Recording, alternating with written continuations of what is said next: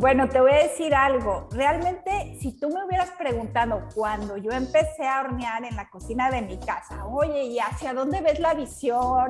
¿Quieres poner un negocio? ¿Quieres poner una pastelería? En la vida me hubiera pasado lo que hoy he logrado. La verdad que no, nunca fue esa idea la que yo tuve hasta un determinado momento. Todo está conectado, lo que pensamos, lo que comemos, lo que hacemos, todo, todo se conecta y al final eso que comemos también se convierte en química en el cuerpo y da como resultado enfermedades, ¿no? Dije, ya sé, me voy a poner a dar clases en mi casa. Y entonces empecé a dar clases en el comedor de mi casa. Y lo que yo hacía era que publicaba en Facebook esas clases que daba en mi casa. Y así se empezó a correr la voz hasta que llegó el momento en que ya a mi casa llegaba gente que yo ni conocía, o sea, porque se corría la voz y ya todo el mundo llegaba a la clase.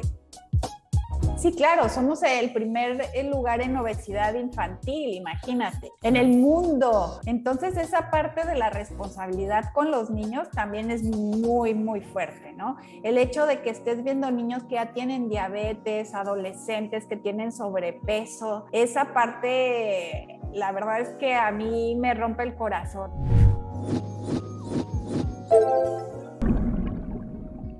Katia, gracias por estar acá, gracias por estar el día de hoy conmigo. Eh, hay mucho de lo, que, de lo que quiero platicar, estoy impresionado de verdad por tu historia, pero quiero comenzar entendiendo en qué momento decidiste dedicarte a crear cursos de postres saludables y, definiste que ese sería a lo que te dedicarías hasta el momento? Bueno, mira, yo creo que desde que somos niños, todo mundo tenemos preferencia por algo en especial que nos gusta y nos encanta. Y finalmente cuando crecemos, pues la vida nos va llevando por otro camino, ¿no? Y, y yo creo que eso fue lo que a mí me pasó, porque desde desde niña me gustaba el tema de la repostería, siempre, siempre estaba ahí con mi abuelita cuando hacían algún postre, lo que sea, yo estaba ahí puestísima, ¿no? En, en esa parte. Y luego cuando ya, pues estuve más grande en la secundaria, iba y tomaba cursos especializados para hacer eh, postres, por supuesto llenos de azúcar, ni sabía que existía esa posibilidad, ni siquiera pasaba por mi mente ni me preocupaba eso de la salud en ese momento, la verdad. Pero nunca lo vi como un tema para, para que fuera mi carrera, ¿no? Yo estudié arquitectura finalmente, pero siempre en mi corazón estuvo la repostería, siempre lo veía como un hobby que yo disfrutaba mucho, el hacer repostería, pasteles, etcétera. Y bueno, así pasó con el tiempo, seguí en la arquitectura, hice mi maestría en diseño urbano, me casé y fue justo después de que estaba yo embarazada y tuve mi primera, mi primera hija justo una semana antes de nacer, pues ella no nació. Ya eh, me descubrieron un síndrome que yo tenía, que no sabía que, lo tenía.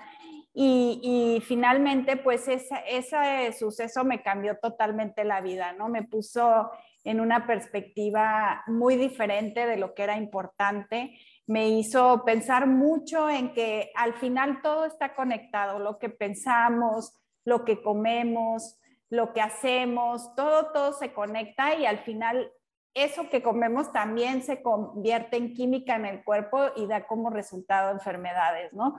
Al final, este, este padecimiento pues era algo que se manifestó solamente cuando estaba embarazada, con mis embarazos posteriores igual, ¿no? Que fueron embarazos de alto riesgo, pero al final ya sabía lo que tenía y, bueno, el equipo médico que sabía cómo tratar esto y pues ya finalmente pues soy una feliz mamá de dos, de dos niños, ¿no? Pero esta, esta experiencia me hizo reflexionar mucho en esto de que pensamos que tenemos la vida comprada, ¿no? Que, ay, pues como estoy joven, me voy a morir hasta que tenga 80 años. o sea, como lo ves súper lejos. ¿no? Exacto. Entonces, cuando a mí me pasó esto, cambié radicalmente el chip a, me puedo, o sea, me puedo morir mañana.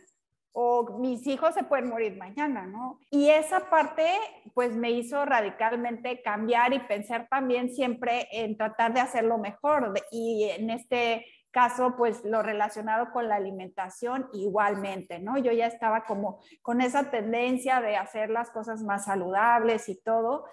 Sin embargo, lo que me hizo dar así el cambio radical fue cuando mi esposo, que es súper deportista, él nada todos los días como tres kilómetros diarios, llegó y me dijo que necesitaba bajar sus tiempos y que iba a empezar a comer sin azúcar, sin gluten y sin lácteos, ¿no? Entonces imagínate mi trauma. Yo dije, no, ¿qué voy a hacer? ¿Qué, ¿Qué, le voy a dar, no? De comer. ¿Y yo qué voy a hacer con la parte de los postres que me encantaba? Y mi primera opción fue ir al supermercado a buscar estas opciones sin gluten, porque yo no tenía la menor idea de cómo hacerlo, porque imagínate yo, pues la mantequilla, el, azúcar, o sea, todo eso dices, ¿cómo lo voy a sustituir? Y ahí, ahí realmente fue cuando empezó mi camino ya súper enfocada, me obsesioné, la verdad que se convirtió en una obsesión de tengo que lograr que me salga un pan esponjoso.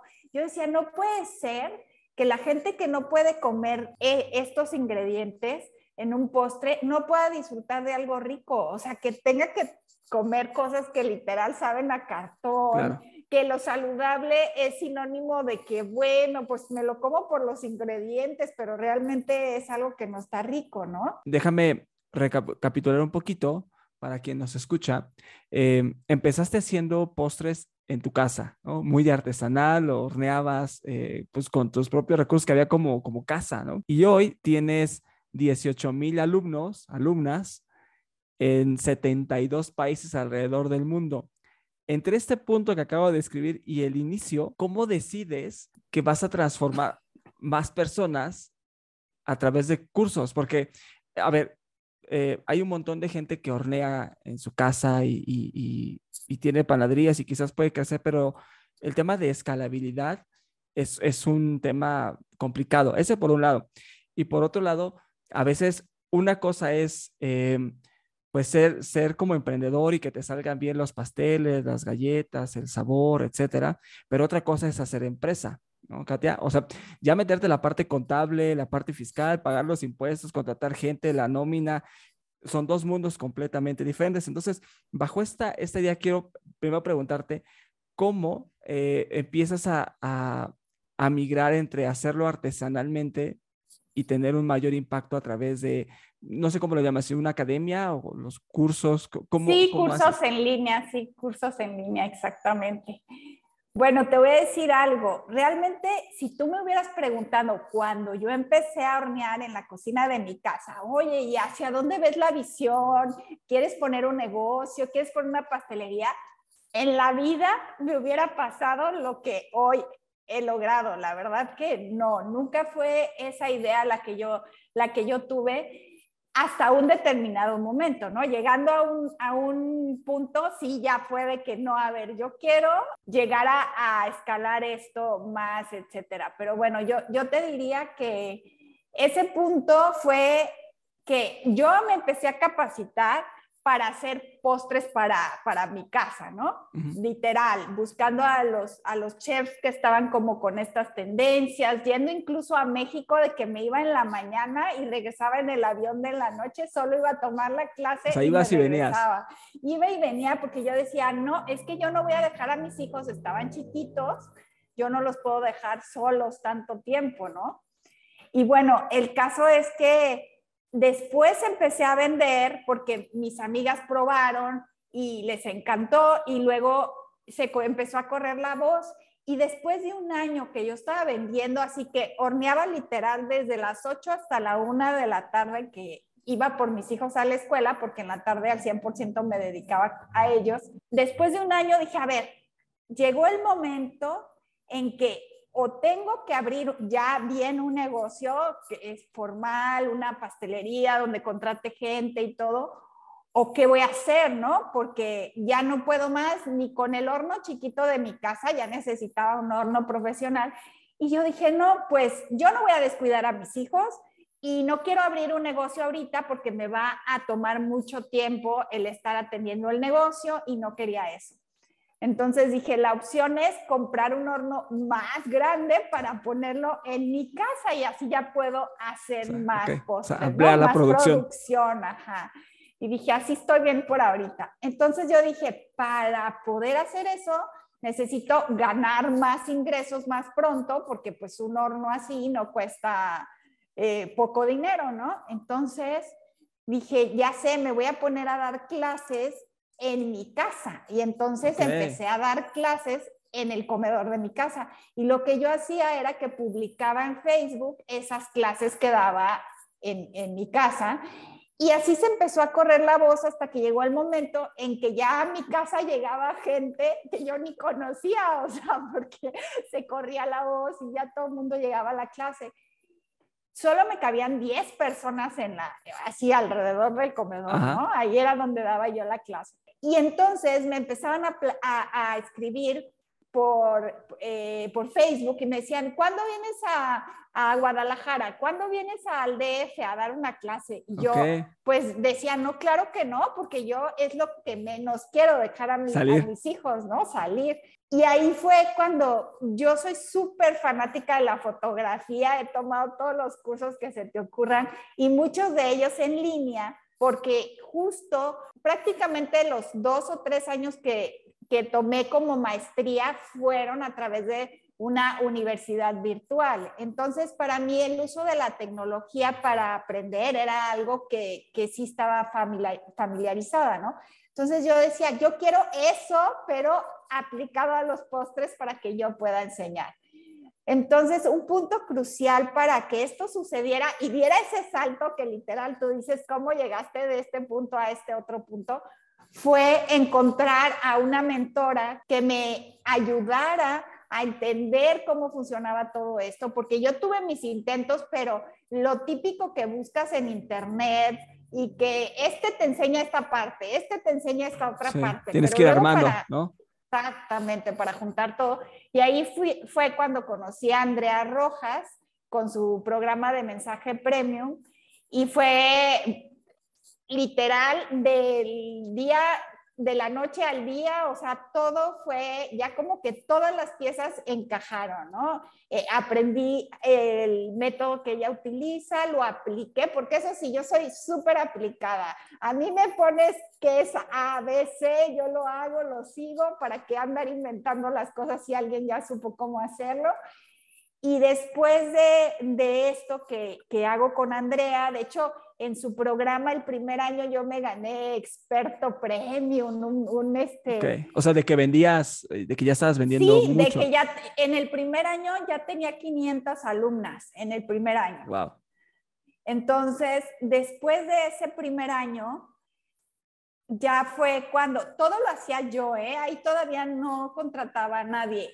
Después de dos años dije, no, pues ya no puedo yo sola. Si quiero realmente escalar esta parte, necesito a alguien que, me ayude. Y ahí fue cuando, no, no es cierto, al año ya contraté a alguien, a una persona que, que, a la cual delegaba yo muchas de las cosas que hacía, ¿no? Como del día a día.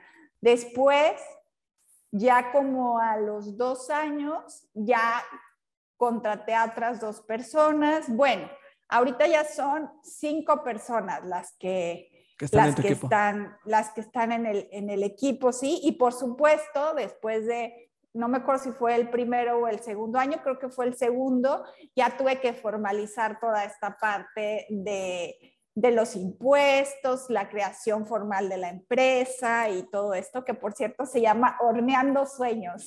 Ok, que tienes conversaciones así, según sí, ¿no? Así es, así es. También tengo una sección en, en YouTube con mis alumnas que, que, cuentan sus historias y se llama Horneando Sueños, exactamente. ¿Cómo fue ese proceso? Porque lo dices como muy fácil, ¿no? O sea, de, de, la, del día y la noche, pero me gustaría como profundizar ahí porque nosotros damos por hecho muchas cosas, ¿no? Y a veces para quien está empezando en crear cursos, o meterse en esto, pues es difícil entenderlo.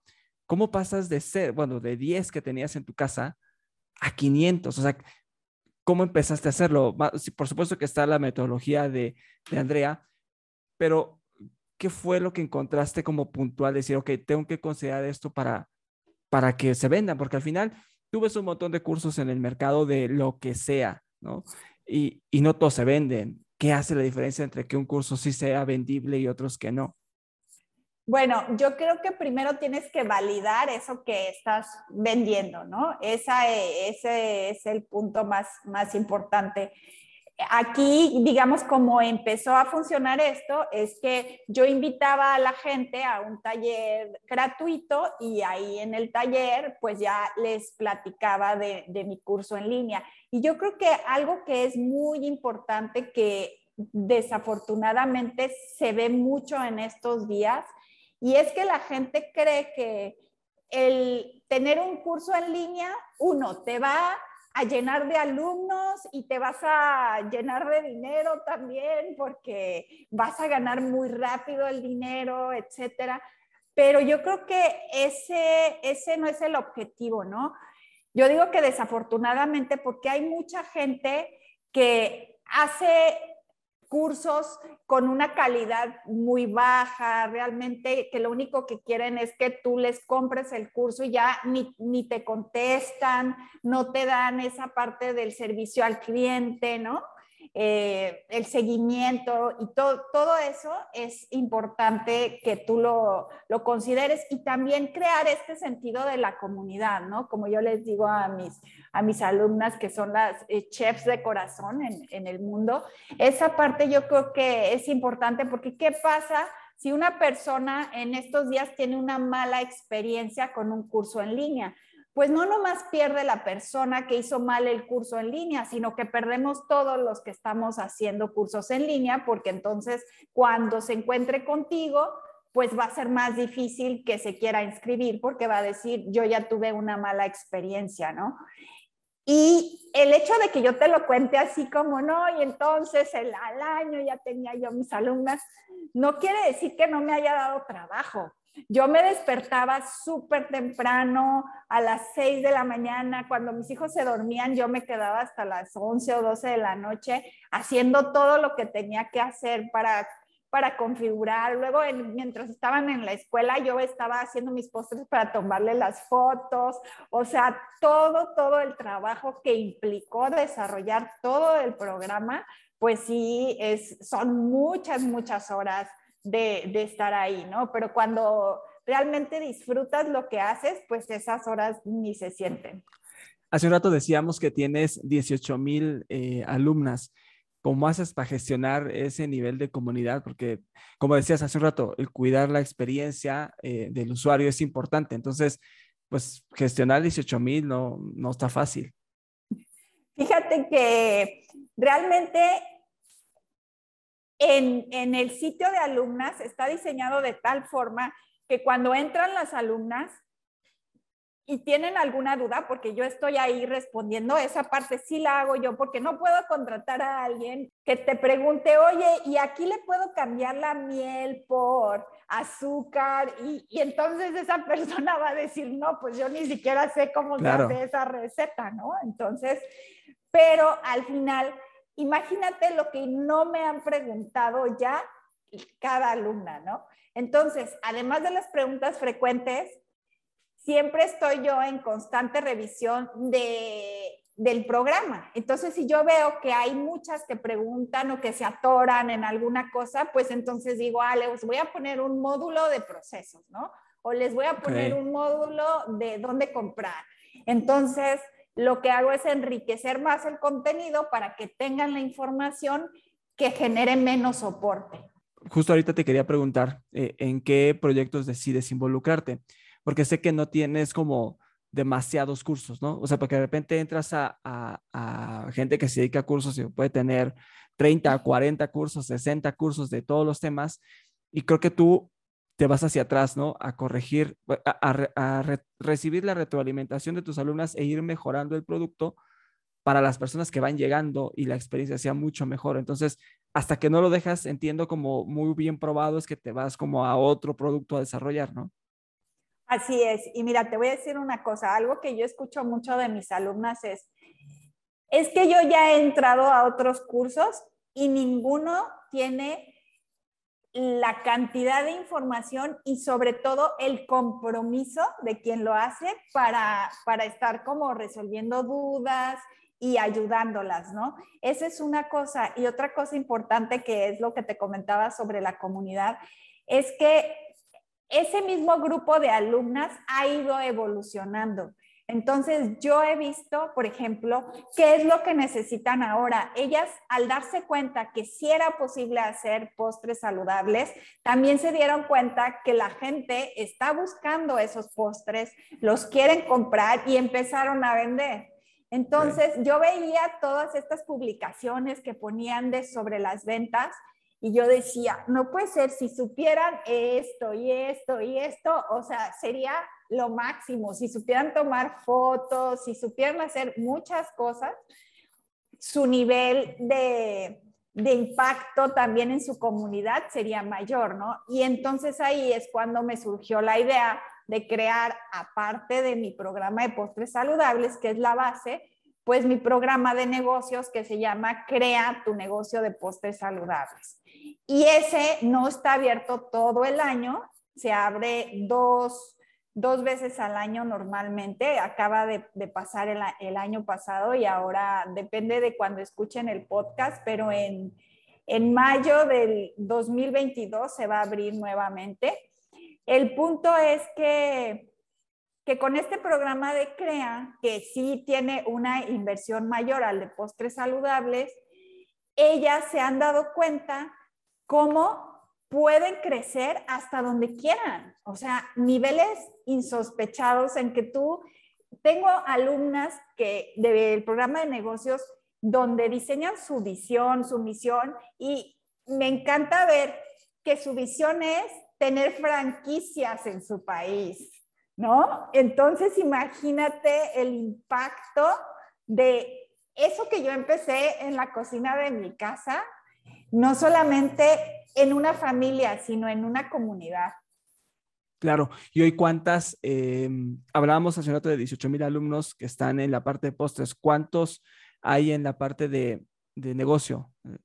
En la parte de negocios, formalmente, digamos, en mi programa que acaba de abrir el año pasado, 260 más o menos. Ok, y ahí sí. enseñas pues, prácticamente todo tu camino ahí, que has recorrido. Absolutamente todo. O sea, ahí imagínate que ahí les enseño cómo hacer un plan de negocios, toda esta parte financiera que luego se nos olvida, que, que tú puedes estar muy feliz según tú ganando dinero porque estás horneando todos los días y, eh, y te pagan sí. y compras ingredientes y sigues horneando y estás muy feliz porque dices, no, bueno, estoy vendiendo un montón. Pero cuando te pones a hacer los números, dices, oye, mi margen de ganancia es mínimo, o sea, claro. me estoy divirtiendo, es un hobby que me tiene ocupada solamente. Entonces, me meto muy fuerte en esa parte del, plan de negocios, a realmente enseñarles a cómo sacar los costos, pero a, nivel de, de, maestría, te diría yo, ¿no? Y yo les doy toda la información, incluso de cómo manejar el inventario, porque yo les digo, a ver, ustedes están empezando en la cocina de su casa y van a decir, Katia está loca, ¿no? ¿Cómo que el inventario y que cuánto tengo de mis ingredientes? Pero es que no saben hasta dónde pueden llegar y mientras más orden y claridad tengan en lo que gastan, en lo que compran, pues otra cosa va a ser, ¿no? Bienvenido al único curso que te llevará a tener un podcast realmente exitoso y convertirte en un podcast master. En este curso quiero compartirte todos los aprendizajes que he tenido a lo largo de los años. Si estás pensando en iniciar un podcast y no sabes por dónde comenzar, o ya tienes un podcast y quieres profesionalizarlo, estoy seguro que todo el contenido que preparamos te será de mucha ayuda. Mi nombre es Luis Salinas y quiero contarte que desde 2019 comencé mi podcast llamado Estado Mental. Estado Mental es un espacio en donde he tenido la oportunidad de platicar con gente súper chingona. Empresarios, atletas, emprendedores, chefs, artistas, ilustradores, productores, personas que han dedicado su vida a cumplir sus sueños. Además, el podcast me ha permitido involucrarme en nuevos proyectos, generar contactos dar conferencias y por supuesto que se convierta en una fuente de ingresos y un generador de empleos. Tu podcast exitoso es un curso donde te llevaré de 0 a 100 en la creación de contenido. Revisaremos las bases del podcasting, te compartiré estadísticas que te darán una visión más amplia de cómo puedes convertirlo en una fuente real de ingresos para ti. Hablaremos de cómo conseguir invitados, cómo preparar un episodio, con qué equipo debes comenzar. Son más de 40 clases de entrenamiento, misiones semanales, sesiones de preguntas y respuestas. Te brindaré un workbook para que no se te escape nada cuando estés empezando tu podcast. Además, compartiré contigo el checklist que yo utilizo con mis invitados. Formarás parte de la comunidad secreta de Podcast Master. Si todo lo que te digo te gusta, me encantaría que formes parte de este curso y te unas a esta gran comunidad de gente que como tú quiere tener un podcast exitoso y relevante. Te recomiendo que veas toda la información del curso y si tienes alguna pregunta escríbeme que estaré listo para apoyarte. Ahora sí, sin nada más que agregar, te espero en el curso para que juntos hagamos tu podcast exitoso. Ahora, esto que me dices, eh, creo que eh, ahorita es, eh, es el mejor momento porque el consumidor ya es mucho más consciente de lo que come, ¿no? O sea, entre las, hay, quisiera como tu, tu, opinión, ¿no? Pero estas, estas muchos dicen como estas modas o estas nuevas formas de consumir gluten free, este, etcétera, ¿no? Sin azúcar. Entonces, pues las personas son mucho más conscientes y además sé que en México, pues somos uno de los países pues con más altos índices de diabetes y creo que el mercado va evolucionando hacia este tipo de consumos más conscientes. Totalmente, totalmente. Sí, claro, somos el primer lugar en obesidad infantil, imagínate, en el mundo. Entonces, esa parte de la responsabilidad con los niños también es muy, muy fuerte, ¿no? El hecho de que estés viendo niños que ya tienen diabetes, adolescentes que tienen sobrepeso, esa parte la verdad es que a mí me rompe el corazón, ¿no? Ver a tanta gente joven con enfermedades tan extrañas y todo al final es a causa de la alimentación, porque es eso, eso es lo que nos está enfermando, lo que estamos comiendo, lo, la vida cada vez es más rápida, es muy fácil para ti ir al súper y agarrar algo que abras una bolsita y ya estuvo, ¿no? Pero no sabes todo lo que hay ahí para que eso que estás comiendo dure un año, ¿no? Claro. Tres meses o no sé cuánto. Entonces, yo creo que es momento también de reflexionar de que tenemos que regresar a lo natural, a lo que, a lo que preparábamos en la, en la cocina, porque muchos dicen, ay, Katia, pues nada que ver, mis abuelos comían pan todos los días y a los 90 años se murieron y estaban súper fuertes. Pues sí, pero no había este nivel de industrialización y tampoco era lo único que comían ellos, ¿no? Ellos comían pues de forma más natural, no tenían acceso a tantas cosas procesadas y eso pues es lo que hace, hace la diferencia.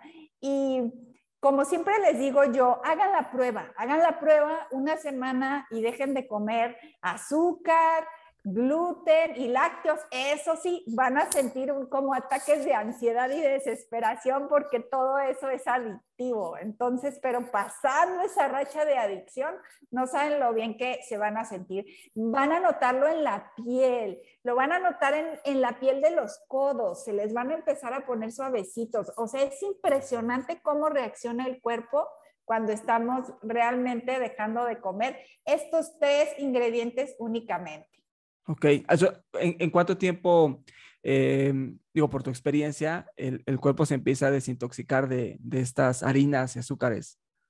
Pues mira, yo creo que también depende de, cada persona, ¿no? De su metabolismo y ahora sí que el grado de inflamación que tenga su cuerpo, pero yo creo que en tres semanas ya, ya debes de sentir la diferencia, pero muchísimo.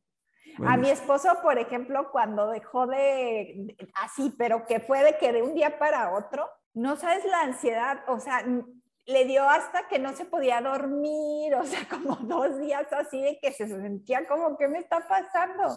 Qué fuerte, ¿no? Que, que te des cuenta de cómo está tu cuerpo intoxicado a ese nivel con la alimentación. Fíjate que a mí me pasó algo muy interesante porque eh, yo tuve una cirugía hace como cuatro o cinco meses y por supuesto en el proceso cero azúcar, carbohidratos, etcétera. Y cuando salgo y empecé a tomar como un, refresco, etcétera, me sabía tan asqueroso, o sea, era demasiada azúcar que no, no podía tenerla, o sea, ni siquiera me pude tomar una lata pequeña de, de lo, de lo mal que sentía el sabor, ¿no? Demasiada azúcar. Claro, claro, porque y eso mismo pasa con los niños, cuando las mamás dicen, no, es que seguro que si le doy a probar estos brownies de espinaca, no los va a querer mi, mi, hijo, o estas galletas con semillitas o con nueces, no los van a querer.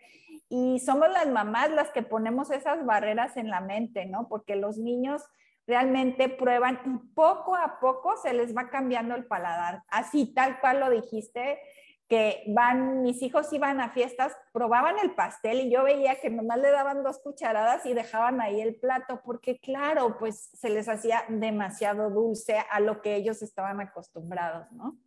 Katia, déjame cambiar un poquito el, el, tema. Quiero irme un poquito donde hablabas acerca de los, de los webinars que dabas gratuitos.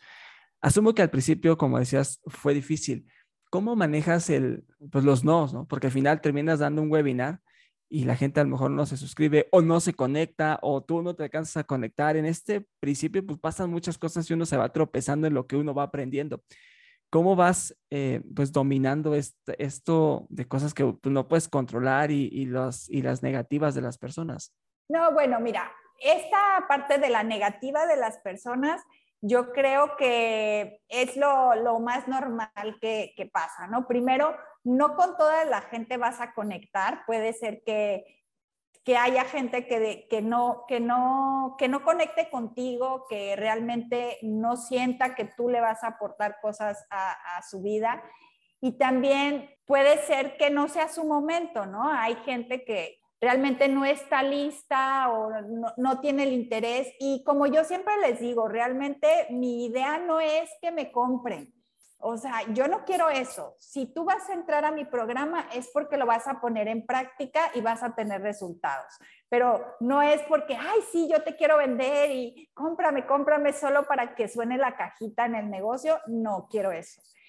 Por eso tengo una garantía de 15 días porque si tú haces los postres eh, y, te das cuenta que eso no es lo que estabas esperando, así yo te regreso el dinero, porque a mí no me interesa tener ni a personas molestas que sientan que hicieron una inversión que no era lo que esperaban, ¿no? Ni personas que no les va a servir algo que yo quiero. Y yo, y yo sí creo que hay una energía tanto en la gente como en el negocio. Y cuando tú pones ese enfoque y esa energía, con el corazón, lo mismo encuentras. Yo veo ese resultado en todas estas entrevistas que tengo en mi sección de Horneando Sueños de esas alumnas. Se ve realmente que están contentas, que conectan, que lo han puesto en práctica y no se trata solo de vender. Y ahora, esto que me decías que si no hubo tropiezos, no, bueno, imagínate que yo hice como 35 webinars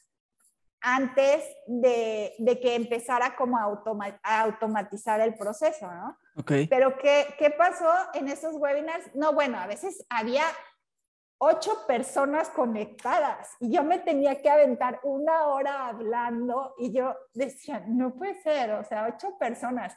Podría haberme salido y haber dicho, ay, falló la conexión o algo, ¿no? Claro.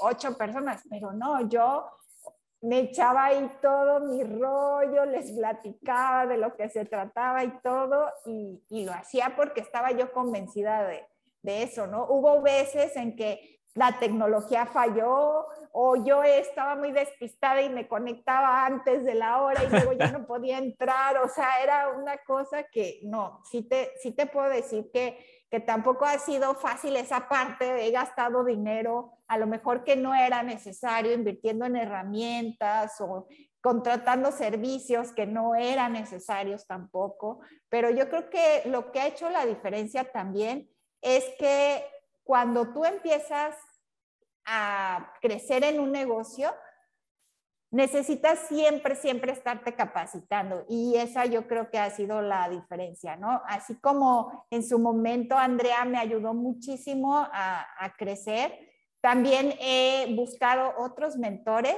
que me ayuden a esta parte de escalar, ¿no? Porque al final, pues todos vamos cambiando, el negocio también va cambiando. Andrea es una gran amiga mía con la cual cuento ahora y le puedo consultar cosas pero igual para lo que necesita ahora mi negocio, pues también es, es este, necesario seguir, seguir invirtiendo en, en, mentorías y sobre todo en esta parte de Internet, ¿no? De cursos en línea que, como ya te has dado cuenta, pues va muy rápido. Lo que funcionó hace seis meses ya no funciona ahora y entonces tienes que estar como muy al día porque pues sí, a lo mejor pasar de 10 alumnos a 500 o, hasta 1000 en poco tiempo no es tan complicado, pero ya cuando tienes un impacto tan grande y quieres seguir impactando a más gente y sirviendo sobre todo esa parte, pues ahí ya tienes que usar más recursos y saber cómo usarlos porque entonces si no pierdes mucho dinero. ¿Cómo vas decidiendo en qué proyectos te, te vas involucrando? De ahorita ibas diciendo las, pues cómo el negocio va madurando y vas buscando mentores, pero pues también tus alumnos van necesitando nuevas cosas y tú quieres llevar el negocio a otro nivel. ¿Cómo vas decidiendo hacia dónde te vas metiendo? Fíjate que yo creo que el negocio tiene vida propia y tienes que tener esa intuición súper despierta para saber hacia dónde y y, también poner límites en tu vida, porque si bien hay gente que le encanta estar pegada en las redes y platicando toda su vida desde que se levanta y todo, que es muy válido, ¿no? Puede ser que esa sea su forma de, conectar con su comunidad y todo. Pues cada quien tenemos estilos para hacer eso, pero yo creo que lo primero en mi caso es definir esos límites muy claramente, que hasta dónde sí, qué es lo que sí y qué es lo que no voy a hacer, ¿no? En el negocio. Y a partir de eso es como decido en qué cosas me voy a enfocar. Algo que también tomo mucho en cuenta, pues es justo hacia dónde va mi comunidad y mis alumnas, ¿no? Ahora, por ejemplo, un proyecto nuevo que tengo es el de apoyar a esos talentos que están surgiendo, surgiendo dentro de la misma comunidad de chefs de corazón. Entonces, ahorita, por ejemplo, ya hay cuatro chefs de corazón que son expertas y que han creado cursos y que están bajo la marca de Sweet Paleo. Entonces, es muy bonito ver cuando ellas lanzan su curso que toda la comunidad de alumnas pues lo quieren comprar y quieren seguir apoyando porque, como yo les digo, nos apoyamos entre nosotras, ¿no? ¿Por qué ir a comprar un curso de alguien que ni conoces, que ni sabes que va a estar relacionado con lo que estás aprendiendo acá, que sabes que funciona, cuando tienes a una compañera que tiene ese talento y la podemos apoyar, porque ¿qué, mucho de lo que yo pienso es qué me hubiera gustado a mí tener cuando yo empecé para acelerar este proceso, ¿no? Imagínate si yo hubiera tenido una mentora que me hubiera dicho, aquí está mi negocio, úsalo para que tengas éxito y, y empieces tu camino, ¿no? Claro, ¿cómo vas decidiendo los, los proyectos hasta qué punto funcionan, ¿no? Si es que lo has pasado, porque sé que vas dando pasos muy firmes en los productos que vas lanzando, pero ahorita decíamos que el mercado se mueve muy rápido. ¿Cómo sabes cuándo un producto va a funcionar? O dices, le sigo insistiendo, insistiendo y sigues invirtiendo, eh, no sé si en publicidad que haces para que lleguen los alumnos o solamente en tu comunidad, pero ¿cómo vas insistiendo? Dices, mejor por aquí no y lo dejas morir y te vas al siguiente producto, porque al final, pues sí, la industria va cambiando muy rápido y también, pues de repente no está tan bueno estirar tanto la liga en un producto que quién sabe si vaya a funcionar.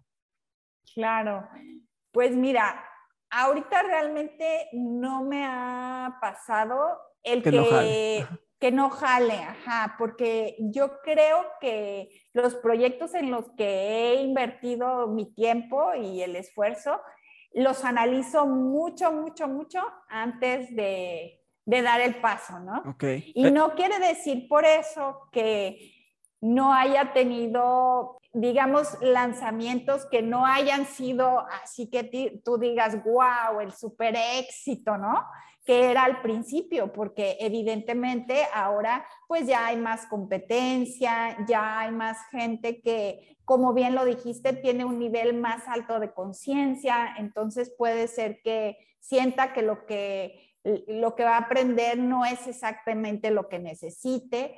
Y sin embargo, el dar esos pasos, aunque no resulte en un éxito a la primera, pues me acercan más a esa meta que, yo quiero, ¿no? Porque como dicen, es mejor hecho que perfecto, ¿no? Entonces, si, no, si no das ese pasito, pues ahora ya sabes lo que no se debe hacer y lo que sí y lo que no funciona. Entonces, pues eso es lo que hace la diferencia.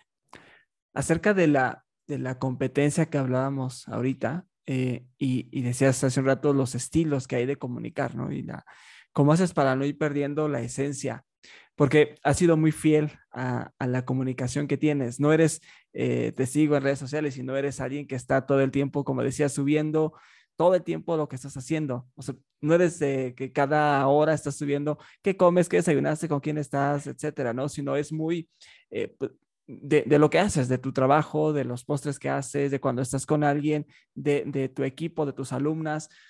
¿Cómo haces para no ir perdiendo la ciencia? decir, a lo mejor empiezo a publicar más de mi vida para, no sé, para atraer más gente, porque veo que quizás la competencia, otros chefs lo empiezan a hacer. ¿Cómo haces para ser firme y, y, y, respetar lo que en un principio habías marcado? Fíjate que eso va de la mano de, de los límites que pones en tu vida personal y en el negocio. Entonces yo creo que eso es lo fundamental. Cuando algo se sale de esa parte, dices, a ver, ¿realmente quiero hacer esto? ¿No?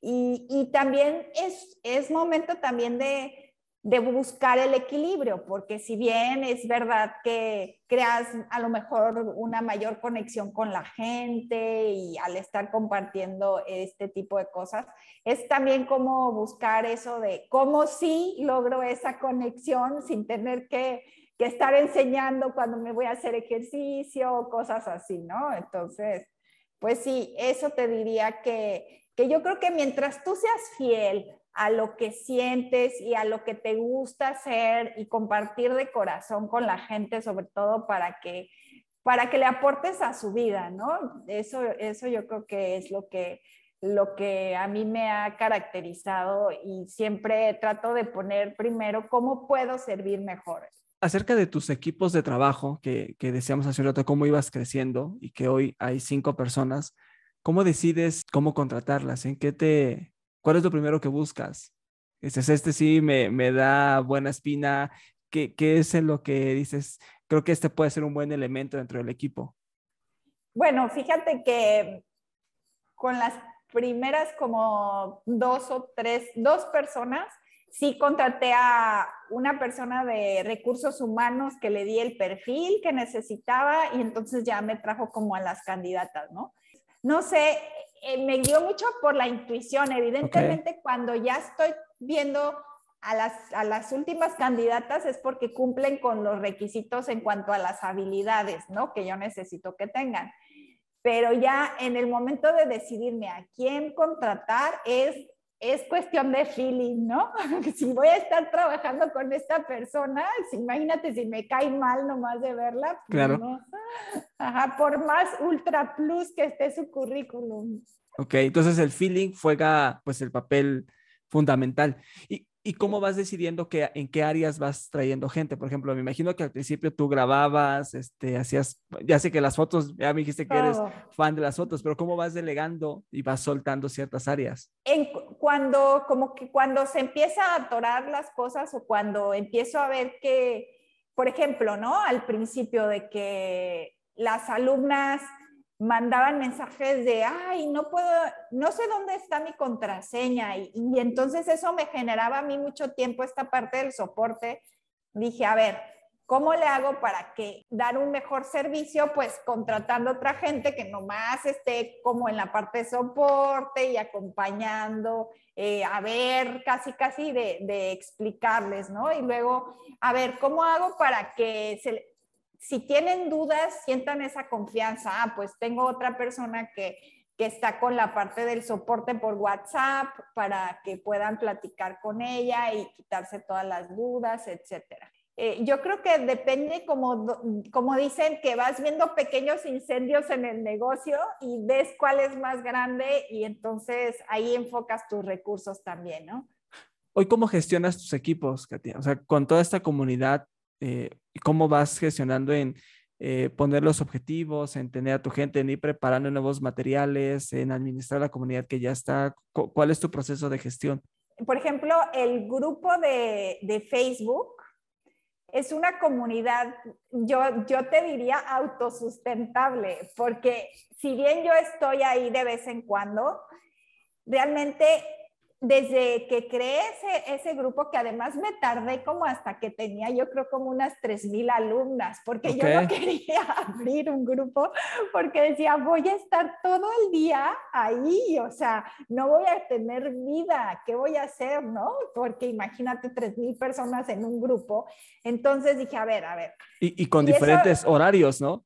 Ah, con diferentes horarios y todo. Entonces, justo en una conferencia, escuchaba eh, a una persona que decía que cuando abrieras otra área de tu negocio, o en este caso específicamente hablaba de, los grupos o de la comunidad, decía, tú decides lo que se hace y lo que no se, no se hace. Decía, en tu casa tú pones tus reglas, si les gusta está bien y si no que se vayan.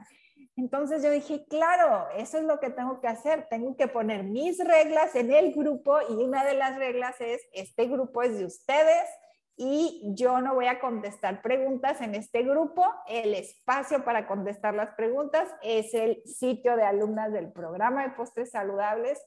Y entonces ya incluso ellas cuando alguien pregunta algo y por ahí no, no la pueden apoyar, ponen pregúntale a Katia en el programa que ella te responde, ¿no? Pues, entonces, yo creo que esa parte también tiene, que, que ver con esta parte de la gestión, ¿no? El que tú definas desde el principio qué y cómo se van a hacer las cosas. Entonces, al final, eh, mi equipo, la verdad que es maravilloso. La mayoría son son mamás, tienen hijos y no es de que estemos en un horario así de que, no, pues eh, trabajas de tal pasó las seis, ¿no? Ya. No, no, no, no, o sea, son súper comprometidas, eh, están también siempre proponiendo cosas y, y, están muy en contacto con las alumnas, entonces saben lo que se podría necesitar y,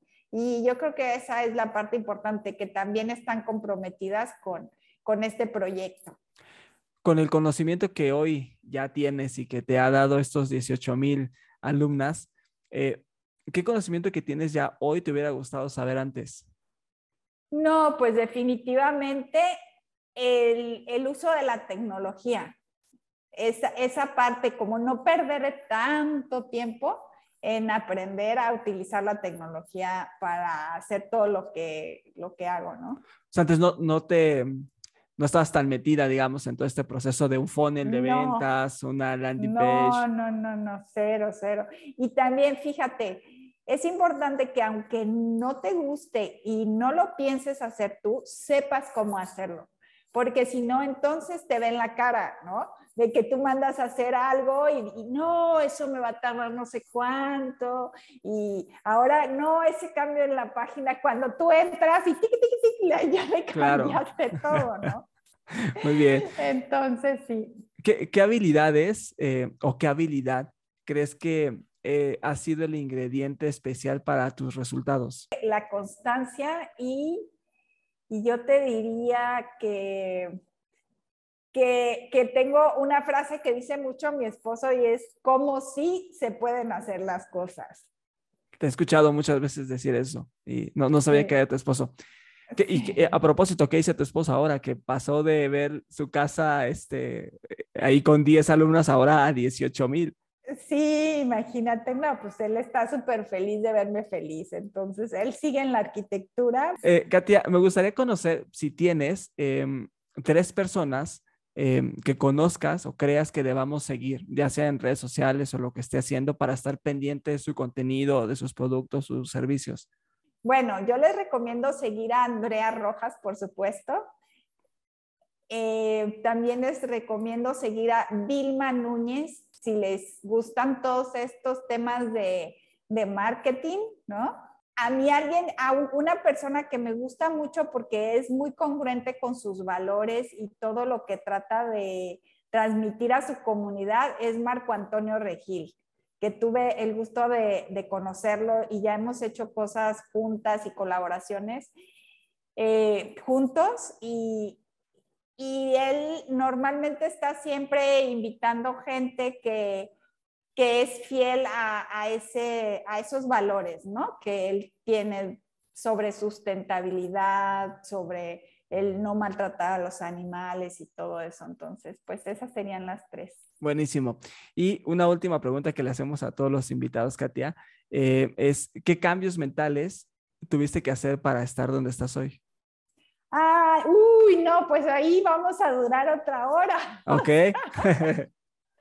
no, muchísimos, muchísimos. O sea, desde la parte emocional, ¿no? De, de, de cómo un poco cuando empecé mi negocio, también empecé un curso donde donde solté muchas cosas de todo este proceso de la pérdida de mi hija, de mi relación con mis hijos, al final yo creo que eh, tu negocio es el reflejo también de cómo estás tú eh, en la parte emocional y mental, ¿no? Ese por un lado. Otro, otros cursos que he tomado mucho es de mentalidad sobre el dinero, ¿no? Esa, esa parte que, que, siempre nos da trabajo, sobre todo en América Latina, como que es más, más complicado, ¿no? Todo ese enredo que nos meten en la cabeza. la relación con el dinero, ¿no? He escuchado que hay que sanar, eh, pues sí, la relación que tienes con el dinero y no alejarlo, ¿no? A, partir de, lo, de tus creencias eh, pues, exactamente, exactamente. Y luego, una vez también ya eh, viendo esta parte, también la parte de, de conectar con tu esencia y la de tu negocio. Esa, esa parte también es súper importante, no solo en el plano de las metas y los objetivos, sino también cuál es el objetivo de tu negocio a nivel energético para servir a los demás. Buenísimo. Katia, pues estamos eh, ya cerca del tiempo. Eh, pues no me queda más que agradecerte. Me podría quedar, como dices, con otra, otra hora hablando de estos temas eh, mentales que me parecen muy interesantes, sobre todo la parte de alineación de la esencia con tu negocio, porque creo que es algo que tú lo tienes muy bien machado. Está perfectamente pues, alineado Sweet Palio con, contigo como persona y eso es algo que, que se contagia, se transmite y se ve. Y lo dicen pues más de 18 mil alumnas que tienes alrededor de 72 países, así que se dice fácil, pero sé que ha sido un montón de trabajo que, que te ha llevado hasta donde estás hoy. Pues no me queda más que agradecerte, Katia, de verdad el tiempo que, que tomaste en platicar conmigo. Eh, pues muchísimas gracias por todo tu tiempo. Sé, eh, si me quieres ayudar con la página en donde eh, la gente que esté interesada en estos cursos pueda, pueda entrar y, y, tener más información. Claro que sí, pueden entrar a katiabrambila.net y ahí pueden ver toda la información. Gracias por llegar al final de este episodio. Recuerda seguir nuestras redes sociales. Encuéntranos en Instagram, TikTok y YouTube como Estado Mental Podcast. Por mi parte es todo. Nos vemos y escuchamos pronto. Bye bye.